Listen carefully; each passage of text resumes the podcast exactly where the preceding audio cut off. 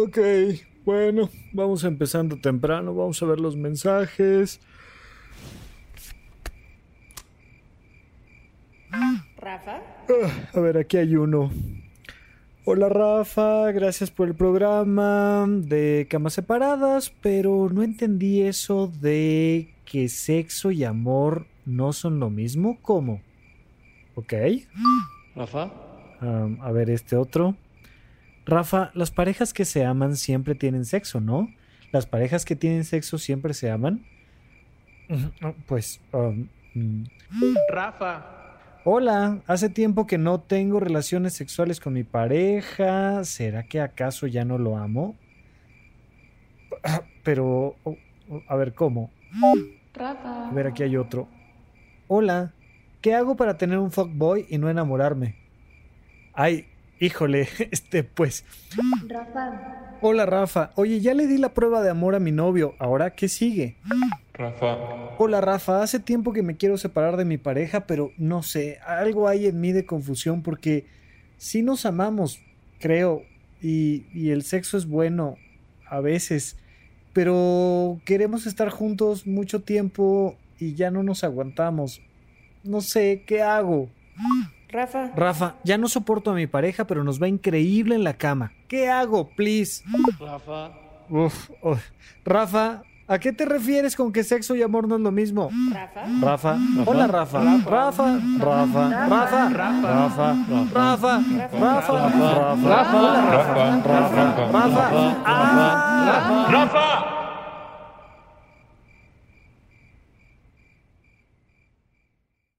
Supracortical. Supracortical. Supracortical. Con el médico psiquiatra Rafael López. Síguelo en todas las redes como arroba Rafa Rufus.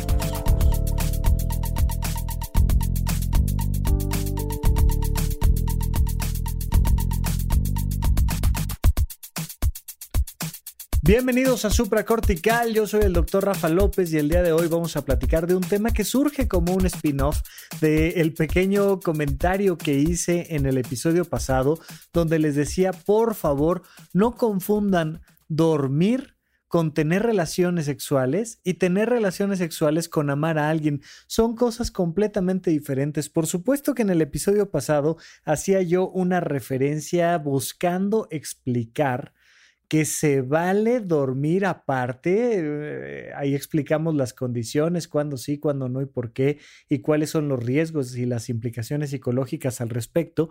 Pero de repente me empezaron a llegar mensajes de, oye Rafa, ¿cómo?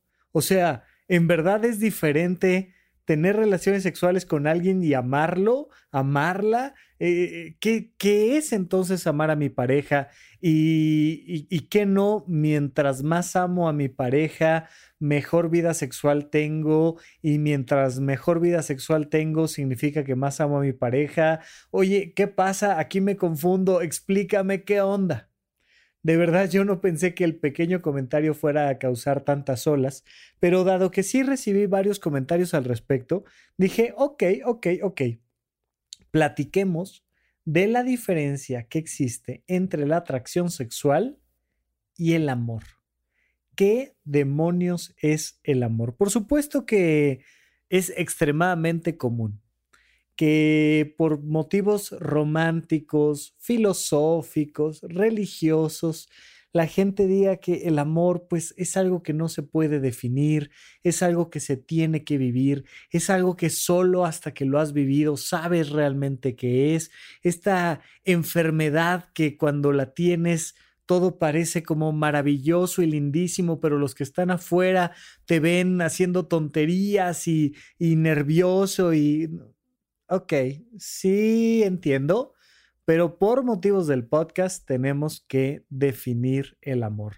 No significa que sea la definición del amor, que sea la única definición del amor, que sea la mejor definición del amor, simplemente nos va a permitir conversar. Uno de los motivos por los cuales muchas veces las conversaciones no llegan a ningún lado es porque las personas están hablando de cosas diferentes.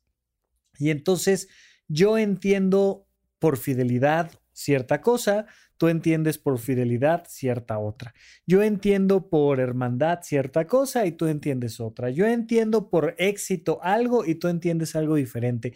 Y la gente no se pone de acuerdo en qué está definiendo, qué está eh, significando cierta palabra y tratan de platicar desde ahí, no se puede. Entonces, por favor, todos ustedes que están del otro lado y que al menos en este momento que estoy grabando el podcast no pueden darme su opinión, pues si quieren conversar conmigo al respecto, vamos a tratar de tomar la definición que yo dé por amor de manera arbitraria y porque yo soy el que tiene el micrófono en la mano en este momento. Entonces, cuando hablamos de amor dentro de una relación de pareja, hablamos de un factor de atracción. Incluso si se han dado la vuelta por ahí en mi Twitter, siempre está fijado eh, hasta arriba en mi timeline o como le llamen ahora eso, que dice, el amor es un factor de atracción que a diferencia de la fuerza de gravedad no disminuye con la distancia. Y entonces, eh, no es la definición que te quiero dar, pero sí abona mucho a la conversación. La definición que te quiero dar es el amor es un factor de atracción. Es algo que me acerca a alguien. ¿Qué cosa acerca de mí? Bueno, pues acerca las tres cosas que soy yo, mis pensamientos, mis emociones y mis acciones. Literalmente me acerco físicamente a alguien que amo. Eso es claro literalmente me acerco emocionalmente, especialmente a nivel emocional, pero también me acerco intelectualmente a alguien que amo. Para empezar, el amor es un factor de atracción. No es el único factor de atracción, porque vamos a ver cómo la sexualidad, el erotismo, el atractivo erótico, también es un factor de atracción y de repente alguien se me antoja, me gusta, hace que tenga yo ahí sueños este, complejos y intensos y, ¿no? Y entonces veo a él, a ella que está por ahí escondida y ya sabes, como, como, en, como en sueño de una noche de verano, empieza todo el tema del coqueteo atrás del bosque y tal, y bueno. Y entonces hay factores de atracción sexual y el amor que son factores de atracción emocional. Son partes diferentes de nosotros. Una cosa es nuestra sexualidad y otra muy distinta son nuestras emociones. El problema es que en el kinder nos enseñaban a diferenciar las partes de nuestro cuerpo y entonces tenían cancioncitas muy bonitas que te decían, y ahora agárrate la cabeza, y ahora agárrate los brazos, y ahora las rodillas, y ahora los pies, y entonces con cancioncitas y juegos infantiles te iban enseñando partes de tu cuerpo. Pero si la educación funcionara de alguna manera, conforme fueras avanzando en los grados académicos, te irían explicando, mira, estos son tus emociones, estos son tus pensamientos, y esto es que te pusiste horny, no, no lo confundas.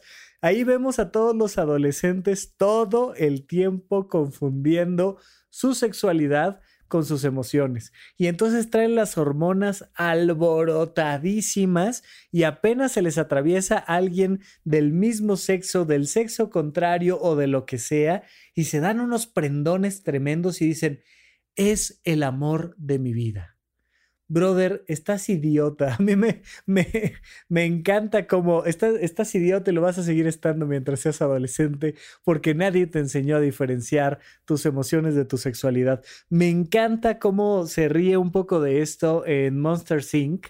Eh, no, en Monsters University, en la segunda versión de la película donde los monstruos van atravesando por un laberinto y de repente en una de esas partes alguien va a asustar a, ¿no? Eh, tienen que distinguir así como si fueran de estos maniquís para disparar que van apareciendo de repente, aparecen adolescentes y aparece de repente una chica con un tipo todo flaco y desagradable y nada más se escucha la grabación de la chica diciendo, papá, pero es que yo lo amo. Y entonces todos los que hemos crecido y sobrevivido a la adolescencia, sabemos perfectamente que eso absolutamente nada tiene que ver con el amor. Los adolescentes traen la hormona a tope y esa hormona les hace confundir sus emociones con su sexualidad y su sexualidad con sus emociones. Y por supuesto que ahí poco a poquito la van llevando, la van llevando hasta que empiezas a acomodar las cosas. Es muy importante que no tengamos esta confusión. Tiene que ver con la manera en la que elegimos pareja. Tiene que ver con errores que cometemos al casarnos, con, con trabas que nos ponemos cuando nos queremos divorciar, tiene que ver con un montón de cosas. Si, no, si, si tú no sabes distinguir entre tus pensamientos, tus emociones, tus acciones, tus decisiones, tu sexualidad y un retortijón porque te comiste una torta chorizo, pues entonces tu vida se va a meter en serios problemas. Tú que me estás escuchando del otro lado, te quiero preguntar, ¿alguna vez has confundido el amor con la atracción sexual? ¿Alguna vez has confundido la atracción sexual con el amor? Espero yo que hayas tenido la dicha, la oportunidad de tener en una misma persona ambos factores de atracción. Por un lado, me encantas y por otro lado, te amo. ¿Qué es el amor? ¿Qué es la atracción sexual? ¿Y cómo lo puedo distinguir? El amor es un factor emocional de atracción. El erotismo es un factor sexual de atracción. Y así como es importante distinguir la sed del hambre, y así como es importante distinguir el sueño del cansancio, y así como es importante ir distinguiendo diferentes áreas de nuestro cuerpo, me es muy importante que tú puedas distinguir el amor de la atracción erótica. A mí me gusta mucho cómo lo define la semiología de la vida cotidiana porque lo deja de una manera muy clara puesto sobre la mesa y nos dice, la admiración es al amor lo que la polaridad es al sexo. En términos específicos del modelo de semiología de la vida cotidiana, la polaridad es esta atracción erótica, dice el doctor Alfonso Ruiz Soto, la atracción física, electromagnética, bioquímica entre los cuerpos, que por supuesto que mucho se refiere a esta atracción erótica sexual. La polaridad es una atracción erótica, como la admiración es una atracción emocional, es el amor. La admiración es al amor lo que la polaridad es al sexo. Es muy interesante que hable de admiración. ¿A quién admiras? Cuando tú admiras a alguien, ¿qué sientes? ¿Cómo notas esa admiración? Especialmente a personas cercanas a ti, a personas que conoces. Cuando tú admiras a tu pareja, te queda claro que hay un factor de atracción emocional. Fíjate en algo muy importante. La admiración nos permite ver algo que quiero en mí en otra persona. Yo quiero ser inteligente como esta persona y la admiro. Yo quiero ser buena como esta persona y la admiro. Yo quiero ser hábil, rico, eh, guapo, lo que tú quieras como la otra persona y entonces lo admiro. Y cuando lo admiro, busco naturalmente moverme a convertirme un poco más en esa persona que admiro. Estoy tratando de copiarle, de aprenderle, de incorporar en mi ser, en mi vida, eso que estoy admirando en una relación de pareja uno de los factores fundamentales a nivel emocional, a nivel del amor, es la admiración. Así, el amor es un factor emocional de atracción que surge de la admiración y culmina en el servicio, culmina en darle al otro lo mejor de ti. Cuando tú admiras a alguien, cuando algo te atrae emocionalmente, Una respuesta completamente natural es el deseo de darle a ese algo lo mejor de ti. Mira, puedes pensarlo incluso hacia tus mascotas, hacia tus hijos, hacia un objeto que, cuidas y que quieres, tu auto, por ejemplo. ¿Cómo sabes que una persona está enamorada de su auto? ¿Cómo sabes? Porque lo cuida y lo protege y lo ve y lo resguarda y, y le da lo mejor de sí.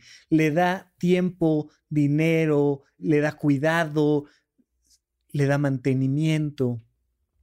El amor es un factor de atracción emocional que surge de la admiración que digo, wow, es que es que me encanta, o sea, el perrito que genera toda la ternura del mundo, es que mi bebé que es el más inteligente y eh, me fascina y, no puedo dejarlo de ver y como me genera este factor emocional tan interesante, me lleva naturalmente a te cuido, te quiero, te saco fotos, te estoy a tu servicio, eh, quiero verte feliz, quiero que estés bien. Tengo incluso por ahí un episodio en YouTube dedicado al amor propio. Y les digo yo, ¿quieres saber que estás amándote a ti mismo? Cuídate, cuídate, brother, porque si no te estás cuidando, definitivamente no te estás amando. No hay nadie que se ame a sí mismo que se descuide no hay nadie que ame a alguien más que lo descuide. Cuando amas, te da esta intención natural de darle lo mejor de ti. Incluso puede ser que sea imposible para ti físicamente cuidar a alguien. ¿Por qué? Mira, porque está al otro lado del mundo, porque mi hijo amado se fue a Alemania y está haciendo una especialidad en Alemania y lo amo y lo adoro. Pero mi emoción mi deseo es que esté bien, que le vaya de maravilla, estar al pendiente, eh, eh, si puedo ayudar en algo, ayudar, y si no puedo, simplemente el deseo genuino de que esté bien. Mira, me encanta, lo, lo platicamos ahora que estuvimos hablando de temas de meditación, me encanta hablar y explicar cómo este ejercicio de amor incondicional hacia todo y a todos que plantean los budistas es muy bonito porque te va diciendo, primero siente amor por alguien que te sea muy fácil y deséale que esté bien, feliz y en paz. Cuando tú le deseas a alguien que esté bien, feliz y en paz, lo estás amando y vas cada vez amando a personajes diferentes a lo largo de la meditación hasta que llegas a un momento en el que dices, mira, ojalá que todos los seres vivos del planeta, del universo, si es que hay más seres vivos en el, en el universo, ojalá que todos genuinamente les deseo que estén bien, felices y en paz. Estoy amando incondicionalmente a todos los seres vivos. Cuando amo, me da una natural intención de dar lo mejor de mí a los demás. Cuando alguien me, trae, eh, me atrae sexualmente, no necesariamente pasa eso. El amor es un factor de atracción emocional que inicia con la admiración y termina con el servicio. Termina dando lo mejor de mí. Ese es el amor. Tú puedes amar a tus amigos, a tu familia, a, cada uno de los miembros de tu familia. Tú puedes amar a tus compañeros de trabajo, tú puedes amar una causa social, tú puedes amar a un animal, tú puedes amar un concepto, tú puedes amar lo que tú quieras, mientras estés generando una emoción positiva que por cierto les tengo pendiente ahí a ver si, si no salgo eh, con la misma cantidad de comentarios por esto, pero eh, tengo pendiente por ahí hablarles de cómo el amor nunca duele. Otro día lo platicamos, ahorita vamos a quedarnos aquí en este punto. El amor es una emoción positiva que surge de la admiración, que surge de ver algo, ah, padrísimo en el otro, en lo otro, que quisieras sentir dentro de ti, que probablemente ya vive dentro de ti y de repente en ese momento ¡pap! se dio una chispa, se generó un clic, ah, y me encantó. Y entonces surge esa admiración y termino ofreciendo mi vida, mi tiempo, mi esfuerzo, mi dinero, mi cercanía, mi servicio, mi todo a eso que me encanta. Y por supuesto que puedo amar muchas cosas, puedo, puedo, puedo amar a muchas personas, puedo amar a muchas mascotas, puedo amar a muchas parejas a lo largo del tiempo, puedo amar de diferentes maneras. En un momento puedo amar a alguien que está, a un hijo que está en el otro lado del mundo y al mismo tiempo amar a otro hijo que está aquí conmigo en la sala sentado enfrente de mí. Y los amo a los dos. Y veo a uno y lo amo y siento al otro, recuerdo al otro y lo amo de la misma manera. Tú puedes amar a una expareja y eso no significa que tengas que arruinar tu vida y salir corriendo a buscar a esa expareja. ¿Por qué hago este comentario? Porque muchísimas veces me dicen, es que, es que no lo quiero abandonar porque lo amo. Le digo, lo puedes abandonar y seguirlo amando. ¿eh? O sea, no pasa absolutamente nada. Una cosa no limita a la otra. El amor puede ser a distancia. Es un factor de atracción que no disminuye con la distancia. Por otro lado, tenemos todo el tema de la vida erótica. Y por supuesto que podemos tener relaciones sexuales sin amor. ¿Es posible? Sí, sí es posible. Es posible, pero hay muchas parejas que caen en la trampa. Dicen, no, no, no, no, no. Tú y yo vamos a tener relaciones sexuales, pero sin amor. Ok, acordado. Y entonces empiezan a tener relaciones sexuales y siguen teniendo, y de nuevo, y lo repiten, y otra vez, y otra vez. Y pues de vez en vez se ponen a platicar y de vez en vez se cuidan y se apapachan y se ven a los ojos y, y hay un factor ahí increíble, padrísimo, que me encanta, que es que las relaciones sexuales producen oxitocina en nuestro cerebro y eso hace que empieces a amar al otro. No significa que sea lo mismo. Por supuesto que te puedes ir a una fiesta un día y pues ya, ¿qué más da el coronavirus? Empiezas a platicar a menos de dos metros de distancia y una cosa lleva a la otra y entre que lleva una cosa a la otra terminan llevándose al baño mutuamente y terminan en un encontronazo y no se vuelven a ver. Y al día siguiente le preguntas a la persona, ¿qué onda? ¿Qué pasó? ¿Cómo te fue? Pues nada, o sea, tuve un encuentro erótico casual entre adultos, consensuado, padrísimo y todo bien. Oye, pero ¿y tus emociones cómo están? Mis emociones perfectas, mis emociones ni se enteraron de lo que hice y no les digas que me las alborotas. ¿Eso es posible? Sí, es completamente posible y completamente viable. Pero lo natural es que la convivencia, el vínculo, genere factores emocionales de atracción. Mira, ¿no me crees? échate una checadita ahí en tu memoria de lugares en los que estuviste suficiente tiempo hasta que terminaste generando un cierto amor al lugar. Puede ser un salón de clases que el primer día que llegaste dijiste, qué horror. Una persona que se sentaba al lado de ti que era tu peor enemigo y terminó siendo tu brother del alma, cuaderno, doble raya, todo terminó siendo esa persona. Si tú dejas a dos individuos conviviendo suficiente tiempo, van a generar un vínculo emocional entre ellos.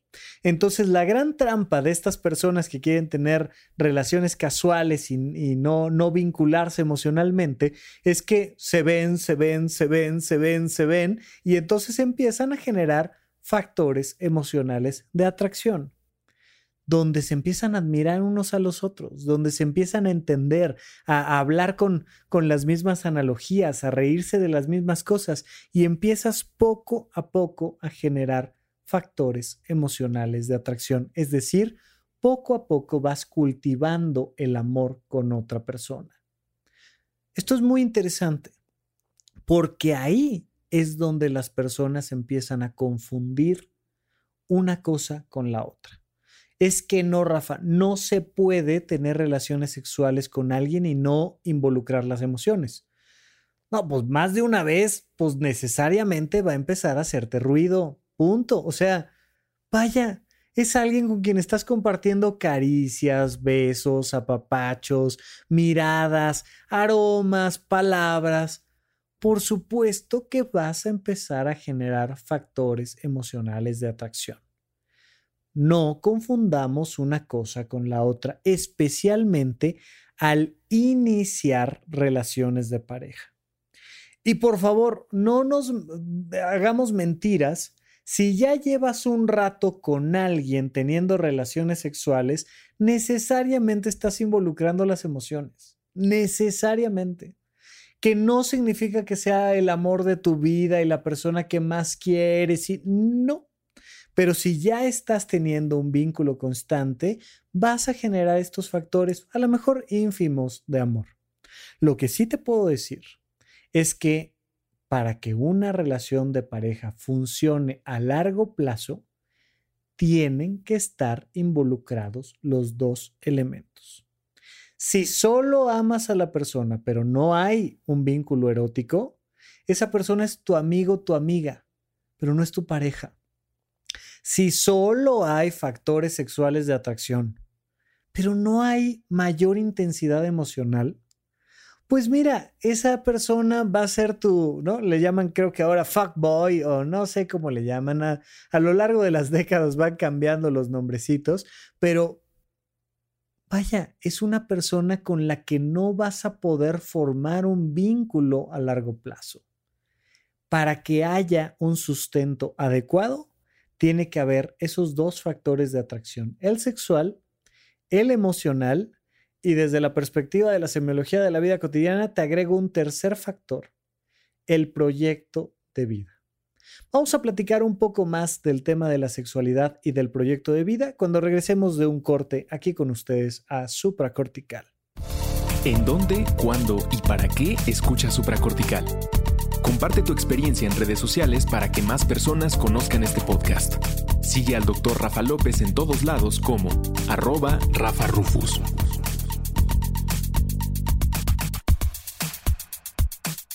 Estamos de regreso con ustedes aquí en Supracortical.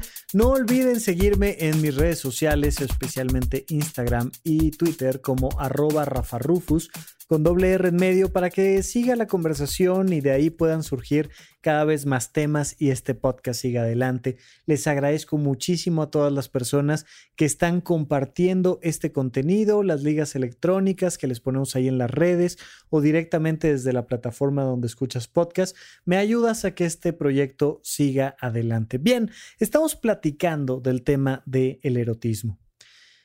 Todo ser humano sano tiene deseos eróticos. Todo. Y muchos seres humanos no tan sanos también tienen deseos eróticos. Por favor, les súper, súper, súper recomiendo una docuserie que está en Netflix que se llama Amor en el Espectro, donde vemos a chicos y chicas con espectro autista que te dicen, oye, también los autistas queremos tener parejas es muy interesante porque el primer concepto que tenemos de los autistas es que tienen problemas sociales de comunicación muy importantes.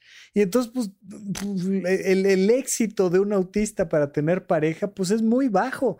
O sea, se estima que el 90% de, de, las personas con, eh, con, que son parte del espectro autista no van a tener una relación estable de pareja.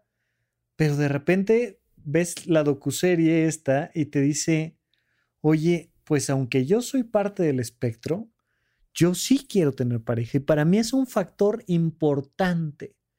Y te habla de temas emocionales y eróticos. Y entonces te das cuenta cómo para los seres humanos, para los que están dentro de el rango estadístico de la normalidad, para los que salen del rango estadístico de la normalidad, para personas jóvenes, para personas ancianas, para cualquier tipo de persona, el erotismo es importante. Definitivamente los niños tienen el mínimo factor de atracción erótico por otros individuos. Tiene que ir desarrollándose un cierto estímulo hormonal para que se despierte este factor de atracción.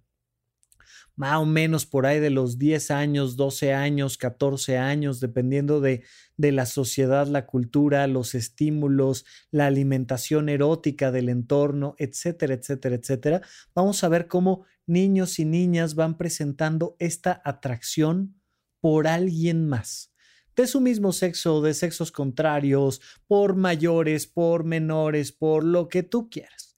Pero despierta en nosotros este deseo de estar con alguien más, de tocarlo, de besarlo, de morderlo, de olerlo, de lamerlo, de penetrar y dejarse penetrar por alguien más. ¿Por qué lo digo así, de claro, de burdo? Porque, por favor, no confundamos una cosa con la otra. Todos los seres humanos queremos amar y ser amados. Todos los seres humanos queremos coger y ser cogidos. Todos los seres humanos queremos ambas cosas, pero no confundamos una cosa con la otra. Te puedes dar cuenta, por ejemplo, a lo largo del mes, cómo hay ciclos hormonales que se van moviendo mes con mes y de repente, evidentemente esto es más claro en las mujeres, evidentemente por motivos fisiológicos, biológicos, resulta que hay mayores niveles de atracción en cierto periodo del mes y niveles de rechazo en otros. Incluso, por ejemplo, a lo largo del embarazo, las, las mujeres te dicen, no, no, no, ahorita estoy en un momento donde no quiero que se me acerque nadie, por favor. O sea, no, no me interesa el erotismo para nada. Y otros momentos donde dicen, por favor, ahorita me urge tal. Y, y claro, sí, eh, los, los factores hormonales masculinos tienen mayor estabilidad, pero también tienen sus ciclos y también tienen sus variantes. Y por supuesto que tienen sus variantes, por ejemplo, por edad.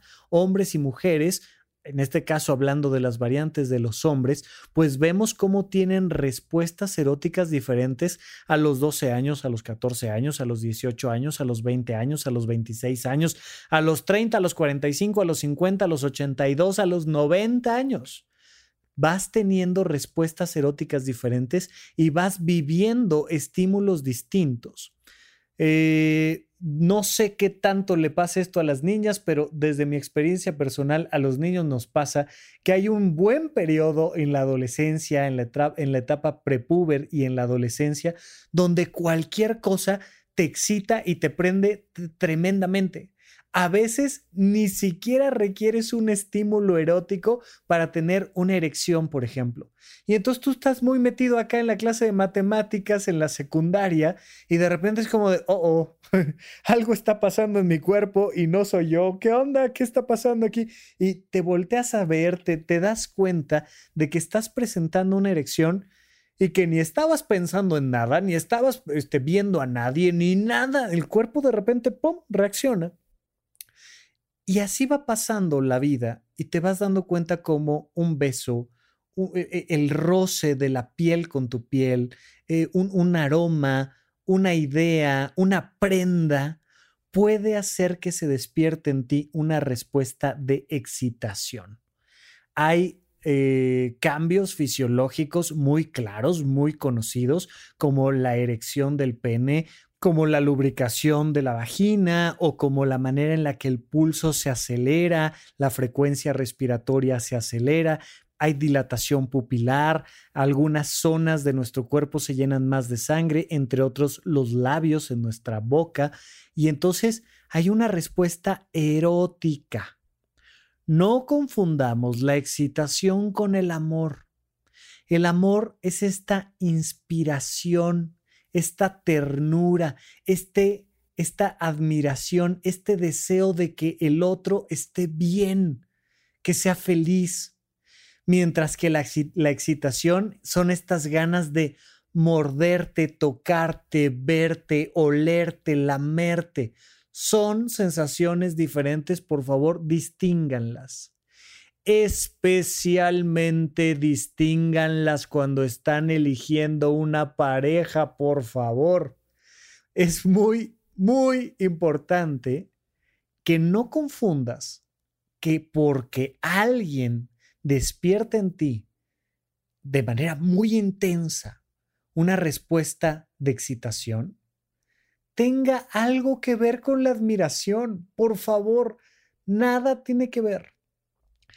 La elección de pareja, especialmente cuando estás buscando una pareja a largo plazo, implica que dentro de ti se despierten en diferentes momentos, en momentos al mismo tiempo, ambas respuestas. Y mucho de esto, sobre todo a nivel emocional, lo vas a ver cuando compartes con la otra persona actividades, intereses en común, conversaciones, eh, momentos. Cuando vives experiencias con la otra persona y dices, ok, fuera de la, de la excitación, ¿me causa algo más? O sea, me dan ganas de saber qué piensa, me dan ganas de saber qué siente, me dan ganas de verlo, de verla, de estar ahí, de compartir el espacio, me dan ganas de, de descansar a su lado o meramente lo que me produce es excitación. Por supuesto que, que por, por todo esto que se ha llamado el, el machismo tóxico, por esta falta de educación emocional en los varones por motivos culturales, pues muchos hombres se van de bruces estúpidamente excitados por una chica cuando no les interesa en lo más mínimo. Y a la semana, al mes, pues te das cuenta que el chico en cuestión está haciendo un patán con ella porque pues simplemente le dijeron que las niñas eran pues para que uno se excitara y ya y lejos de entrar en contacto con sus emociones, de, de, saber qué sienten, qué admiran, qué quieren a favor de la persona en cuestión, no, simplemente se excitan y ya. Y por supuesto que entonces la relación se va a morir muy pronto. Y además, si no se muere pronto, va a empezar a causar violencia o desagrado, problemas de muchos tipos.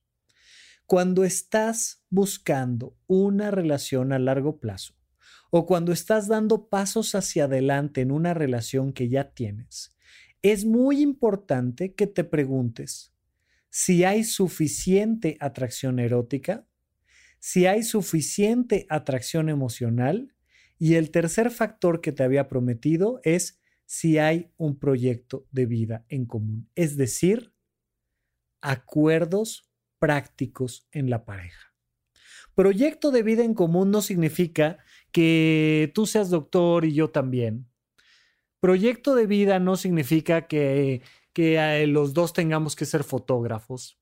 Proyecto de vida no significa que no podamos querer, buscar, anhelar cosas diferentes.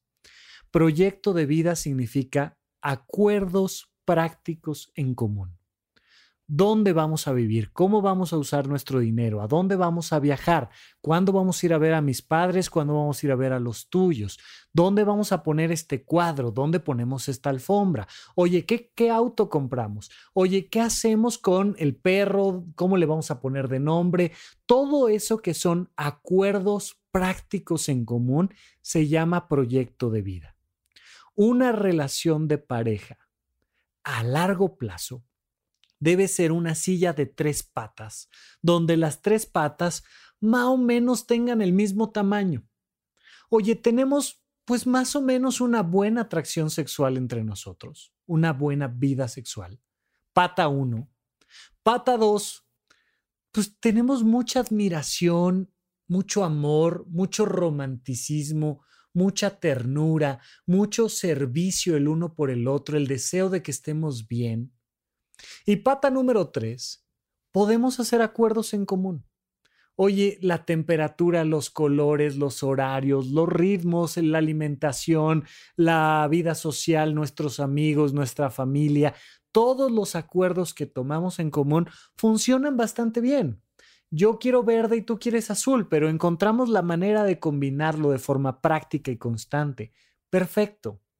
Si la relación de pareja tiene estas tres patas de forma equilibrada, esa relación va a funcionar. Si una de las patas, una de las patas que no esté bien, entonces significa que la relación no va a funcionar. Oye, te amo, te adoro, me encantas, me causas toda la ternura del mundo. Somos muy buenos poniendo acuerdos prácticos y llegando a, muy buenas eh, conclusiones en nuestra vida práctica, pero de sexo nomás no. La verdad es que así que digas tú que te me antojas, mira, pues la verdad es que para nada. O sea, yo así de lejito estoy bien, me encantas y todo, sí, pero sexualmente nomás no. No va a funcionar esa relación a largo plazo. Oye, este, me, fascinas, o sea, te veo y me prendo de una manera y me dan ganas de encerrarte en una habitación y no salir de ahí en un mes y, eh, y pues mira, más o menos nos podemos poner de acuerdo de cómo estás tú, cómo estoy yo y tal, pero así que digas tú que, que me despiertas algún tipo de emoción, no. Esa relación no va a funcionar. Oye, nos super encantamos sexualmente somos, bueno, no hombre, explotamos y somos una maravilla. Emocionalmente te veo y me causas toda la ternura del mundo, pero yo quiero vivir aquí, tú quieres vivir allá. Yo quiero gastar en eso y tú quieres gastar en aquello. Yo quiero que la vida sea de esta manera y tú quieres que sea de esta otra. A mí no me caen bien tus amigos, a ti no te caen bien los míos y nomás no, no, no nos podemos poner de acuerdo ni en nuestros trabajos, ni en nuestra economía, ni en nuestra nada. Simplemente términos económicos, por ejemplo, nomás no llegamos a conclusiones. Pues entonces no va a funcionar.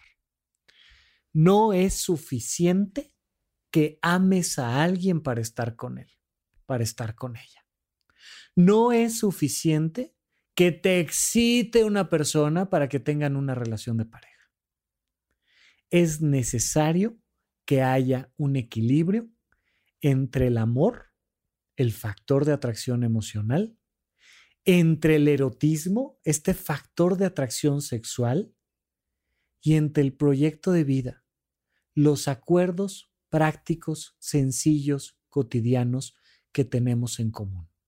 Si logramos equilibrar los tres factores, que por favor que quede muy claro, se pueden equilibrar, la silla se puede equilibrar, hay que trabajar si está desequilibrada, hay que trabajar en ello, pero se puede equilibrar. Pero de principio nada más dejar eso. Si logramos encontrar este factor de equilibrio en estas tres patas, la relación de pareja va a funcionar. Pero si no, Basta que una de estas no funcione. Oye, pero es que las otras dos están de maravilla. Basta que una de estas tres patas no funcione para que yo empiece a plantearme, ¿lo puedo corregir o le voy poniendo fin a esta relación de pareja?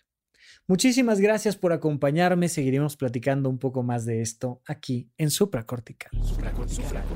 Supracortical. Supracortical. Supracortical con el médico psiquiatra Rafael López. Síguelo en todas las redes como arroba Rafa Rufus.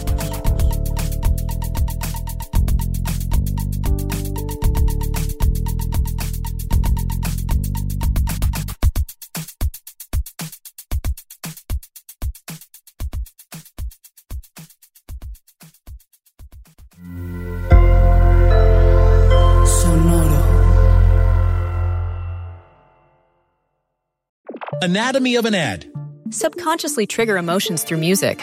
Perfect. Define an opportunity. Imagine talking to millions of people across the U.S. like I am now. Identify a problem.